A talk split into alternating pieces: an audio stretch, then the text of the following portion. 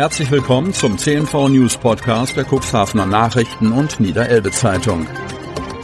In einer täglichen Zusammenfassung erhalten Sie von Montag bis Samstag die wichtigsten Nachrichten in einem kompakten Format von sechs bis acht Minuten Länge. Am Mikrofon Dieter Büge. Mittwoch, 7. Dezember 2022. Postbank in Cuxhaven öffnet bald wieder. Seit einigen Tagen hängt im Fenster der Postbank-Filiale in der Segelke Straße in Cuxhaven ein Zettel aus. Filiale vom 29. November bis zur Behebung des Defektes geschlossen. So steht es auf dem Blatt. Die Kundinnen und Kunden können weder Geld abheben noch Kontoauszüge drucken oder Überweisungen tätigen. Eine 61-jährige Bürgerin machte ihrem Ärger Luft. Ich muss eine dringende Überweisung tätigen, allerdings ist das momentan nicht möglich aufgrund der Schließung.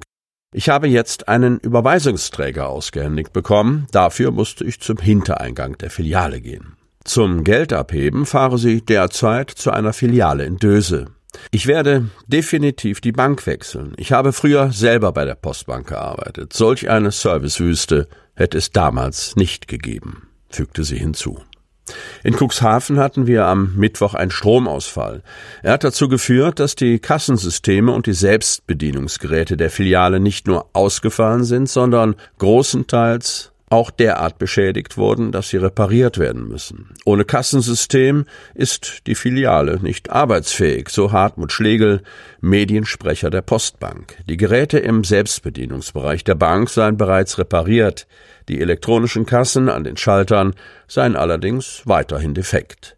Für die Reparatur der Kassen sind Ersatzteile nötig. Wir sind zuversichtlich, dass die Arbeiten bis Ende der Woche abgeschlossen sind und dass wir ab kommender Woche die Filiale wieder regulär öffnen können, sagte Schlegel. Für Postdienstleistungen in der Zeit, in der die Filiale in der Segelke Straße geschlossen ist, gibt es in Cuxhaven folgende Alternativen. Die Deutsche Postfiliale im Heinrich-Grube-Weg 48, die Deutsche Postfiliale in der Spangerstraße 4 und der DRL-Paketshop am Bahnhof 1. Für die Bankdienstleistungen steht seit dem 5. Dezember der Selbstbedienungsbereich wieder zur Verfügung. Auch das Online-Banking und das Telefonbanking können unsere Kunden nutzen. Mit Kundinnen und Kunden, die einen Beratungstermin haben, setzen wir uns in Verbindung, um eine individuelle Lösung zu finden, berichtet Schlegel. Zwei Männer schlagen mit Stühlen zu.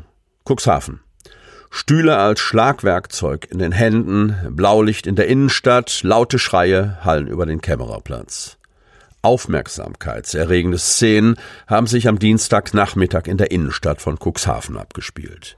Stefan Herz, Pressesprecher der Polizeiinspektion Cuxhaven, bestätigte die körperliche Auseinandersetzung zwischen zwei Personen auf Nachfrage der Cuxhavener Nachrichten und der Niederelbe Zeitung. Viel mehr konnte er gegen 16 Uhr aber noch nicht zu dem spektakulären Vorfall sagen. Klar ist, zwei Männer waren gegen 15.30 Uhr vor einer Bäckerei und einem Drogeriemarkt am Anfang der Nordersteinstraße aneinandergeraten. Augenzeugenberichten zufolge soll einer der beiden Männer zuvor unbeteiligte Passanten angepöbelt haben. Der zweite Mann soll dazwischen gegangen und den Aggressor zur Rede gestellt haben. Daraufhin soll es zum handfesten Streit gekommen sein, in dessen Verlauf beide Kontrahenten sie Stühle aus dem Bereich vor der Bäckerei geschnappt und damit zugeschlagen haben sollen, wie mehrere Passanten erklärten. Der mutmaßliche Aggressor zückte offenbar auch ein Messer und hielt es mit ausgestrecktem Arm dem Kontrahenten entgegen, hieß es. Bis die alarmierte Polizei vorfuhr, hatte sich die Auseinandersetzung bereits in die Rodestraße verlagert, weil der Mann mit dem Messer dorthin gelaufen war. Der andere Mann war ihm mit Abstand gefolgt. In der Rodestraße klickten die Handschellen. Eine Person ist auf dem Weg zur Wache, verriet Polizeisprecher Herz kurze Zeit später. Dass auch ein Messer oder eine ähnliche scharfe Waffe gezückt worden sein soll, wie Augenzeugen berichteten, wollte Herz noch nicht bestätigen, dementierte die Beobachtung aber auch nicht. Dazu kann ich noch nichts sagen. Seinen Angaben zufolge wurde niemand behandlungswürdig verletzt. Aber der Angegriffene blutete laut Zeugen an der einen Hand. Zahlreiche Passanten beobachteten das Geschehen. Offensichtlich reagierten aber auch einige Zeugen und riefen sofort die Polizei. Außerdem stellten sich einige Passanten als Zeugen zur Verfügung.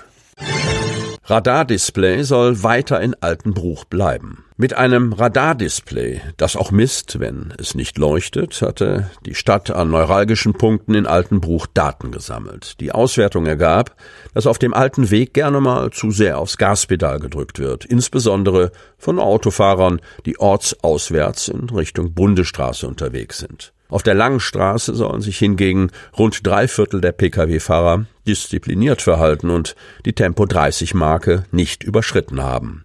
Doch die Wahrnehmung einzelner Ortsratsmitglieder sieht anders aus. Ich krieg doch mit, wie die da längs rasen. Gerade nachts warf Heiko Lüke im Ortsrat ein und bezog sich dabei auf die lange Straße. Unstrittig ist im Gremium, dass man das Radardisplay weiterhin im Ort haben möchte. Wichtig sei das, betonte der stellvertretende Ortsbürgermeister Peter Altenbruch. Unabhängig davon stufte Michael Haben, CDU, die Situation in Altenbruch als recht normal ein. Was wohl so viel heißt, dass eklatante Geschwindigkeitsübertretungen nicht an der Tagesordnung sind. Um Gelegenheitsraser auszubremsen, plädierte die SPD-Fraktion im Ortsrat dafür, auch im hinteren Teil der Altenbrucher Bahnhofstraße Blumenkästen zu deponieren. Kübel, die im vergangenen Jahr probeweise im vorderen Straßenteil aufgestellt wurden, hätten durchaus Wirkung gezeigt und zu einer deutlichen Geschwindigkeitsreduzierung geführt. Das Gremium einigte sich darauf, zunächst einmal messen zu lassen. Im kommenden Sommer soll das Radardisplay in der Altenbrucher Bahnhofstraße aufgestellt werden, mit dem Ziel, in Erfahrung zu bringen, inwieweit es weiterer Blumenkästen bedarf. Sie hörten den Podcast der CNV Medien, Redaktionsleitung Ulrich Rode und Christoph Käfer. Produktion Win Marketing, Agentur für Text- und Audioproduktion.